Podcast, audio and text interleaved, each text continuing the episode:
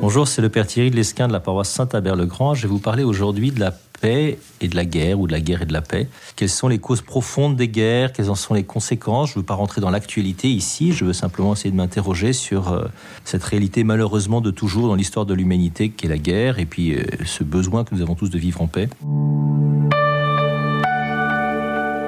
Il y a diverses conceptions de la paix hein, dans l'histoire de l'humanité. On peut penser à ce concept de paix armée euh, romaine, hein, euh, cet adage très connu, civis pacem parabellum, qui veut la paix prépare la guerre, qu'on retrouve, euh, on ne sait pas d'où il vient exactement, hein, mais on le retrouve chez Végès à la fin du IVe siècle.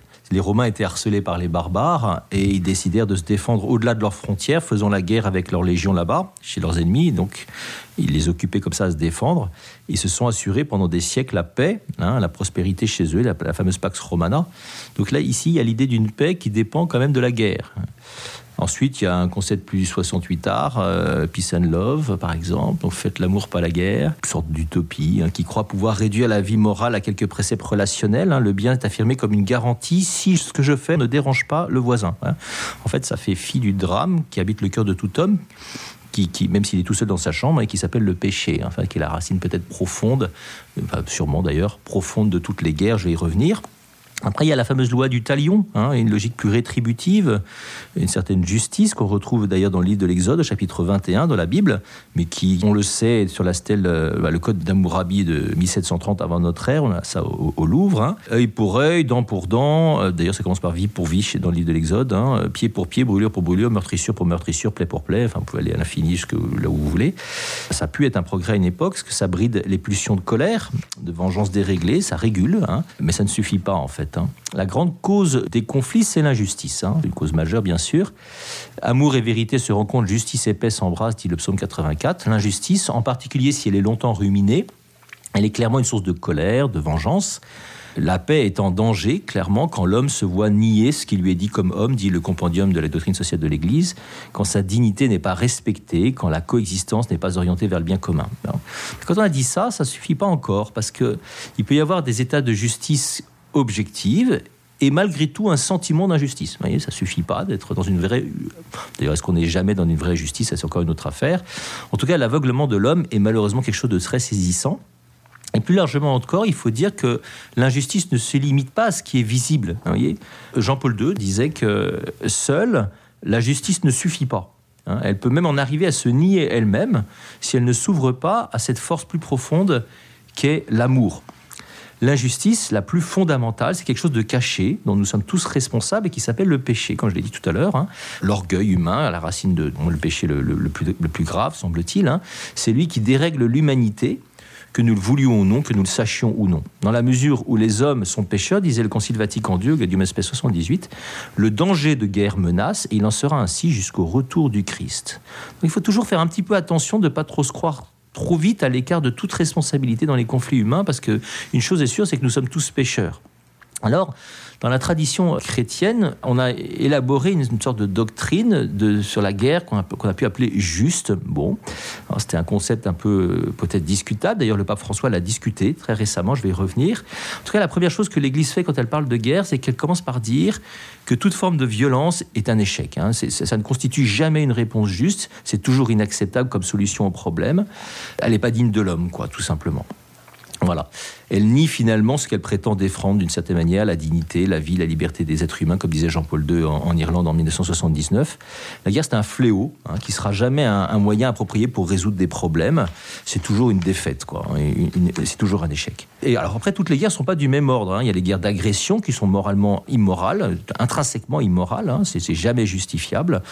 Et puis qui peuvent en revanche justifier de se défendre pour protéger son pays des victimes innocentes.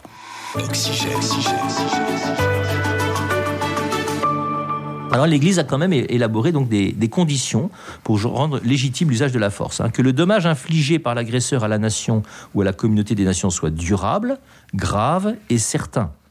Que tous les autres moyens d'y mettre fin se soient révélés impraticables ou inefficaces. Que soient réunies les conditions sérieuses de succès. Que l'emploi des armes n'entraîne pas des maux et des désordres plus graves que le mal à éliminer. Donc pas de guerre préventive, pas de guerre d'agression, hein, seulement défensive. Et pourtant, vous voyez, le pape François, très récemment dans Fratelli Tutti numéro 258, a un peu remis en cause cette notion de guerre juste. je le cite, le catéchisme de l'Église catholique parle de la possibilité d'une légitime défense par la force militaire. Mais on tombe facilement dans une interprétation trop large de ce droit éventuel. Hein, euh, mettant en lumière le fait que les conditions euh, techniques de notre époque sont, devenues autres qu'à d'autres époques, eh bien, nous ne pouvons plus penser, dit-il, à la guerre comme une solution, du fait que les risques sont probablement toujours plus grands que l'utilité hypothétique qu'on lui attribue. Face à cette réalité, il est difficile aujourd'hui de défendre des critères rationnels mûris en d'autres temps pour parler d'une possible guerre juste. Jamais plus la guerre. On pourrait lui répondre que c'est très bien, mais enfin, quand on est agressé, on n'a pas voulu la guerre par définition à moins qu'on comprenne que derrière cette exhortation, il y a en fait un appel plus profond, puisqu'aucune guerre ne survient sans cause préalable. En clair, comment est-ce qu'on prépare la paix? Comment est-ce qu'on cultive la paix? Que fait-on pour qu'aucune guerre ne soit possible à l'avenir? Étant donné que c'est ce qu'est le cœur de l'homme, marqué par le péché, facilement avide, orgueilleux, égoïste, vengeur, etc., il n'est pas dit que notre façon de concevoir les relations humaines entre elles, que ce soit à l'échelle individuelle ou même des États, hein, soit toujours à la hauteur de ce défi. Et l'absence de guerre, l'absence, la tranquillité, c'est pas la paix. Quand Jésus nous dit n'allez pas croire que je suis venu, je sois venu apporter la paix sur la terre, je suis pas venu apporter la paix, mais le glaive, c'est quand même interpellant. Donc il nous dit attention, hein, la tranquillité apparente n'est pas forcément la paix. La paix n'est pas une pure absence de guerre, disait d'ailleurs le Concile Vatican II. Hein.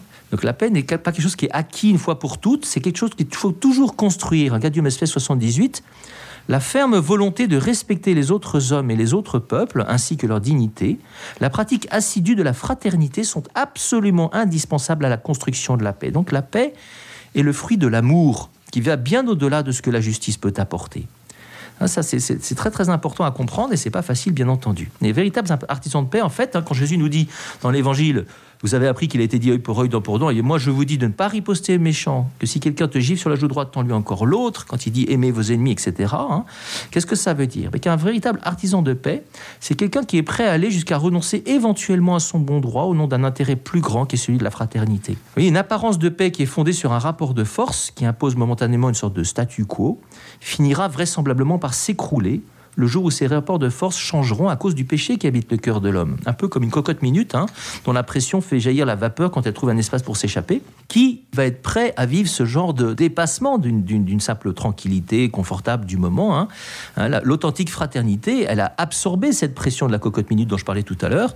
Cette paix de façade-là n'est qu'une illusion quand il y a une sorte de statu quo qui réserve des lendemains a priori douloureux.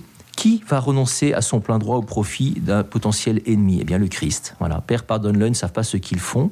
Et ceux qui sont du Christ, qu'on appelle les chrétiens, parce que l'esprit du Christ leur a été donné, la paix véritable, disait Pie XI, est authentique, est plus le fruit de l'ordre de la charité que de la justice, cette dernière ayant mission d'écarter les obstacles à la paix tels que les torts, les dommages, tandis que la paix est proprement et tout spécialement un acte de charité. Donc loin d'être une construction humaine, la paix est un don de Dieu offert aux hommes. Je vous donne la paix, je vous laisse ma paix, d'où l'incontournable besoin de la demander à Dieu par la prière. La paix terrestre naît de l'amour du prochain. Donc tout ça illustre tout simplement, enfin tout simplement, c'est pas simple du tout, c'est un enjeu énorme, c'est même notre vocation, la place incontournable que les chrétiens doivent prendre dans la société, dans la vie publique, dans la politique, comme on a pu le voir après la Deuxième Guerre mondiale avec Robert Schuman par exemple. Sans le Christ, pas de paix véritable et durable. Et donc, sans authentiques chrétiens non plus. Nous avons plus que jamais besoin de ces personnes qui recherchent résolument à construire la paix par charité, sans se laisser arrêter par toutes les justifications de bon droit qui ne manqueront jamais de survenir contre notre prochain. Bon courage à tous, soyons des artisans de paix dont le monde a besoin.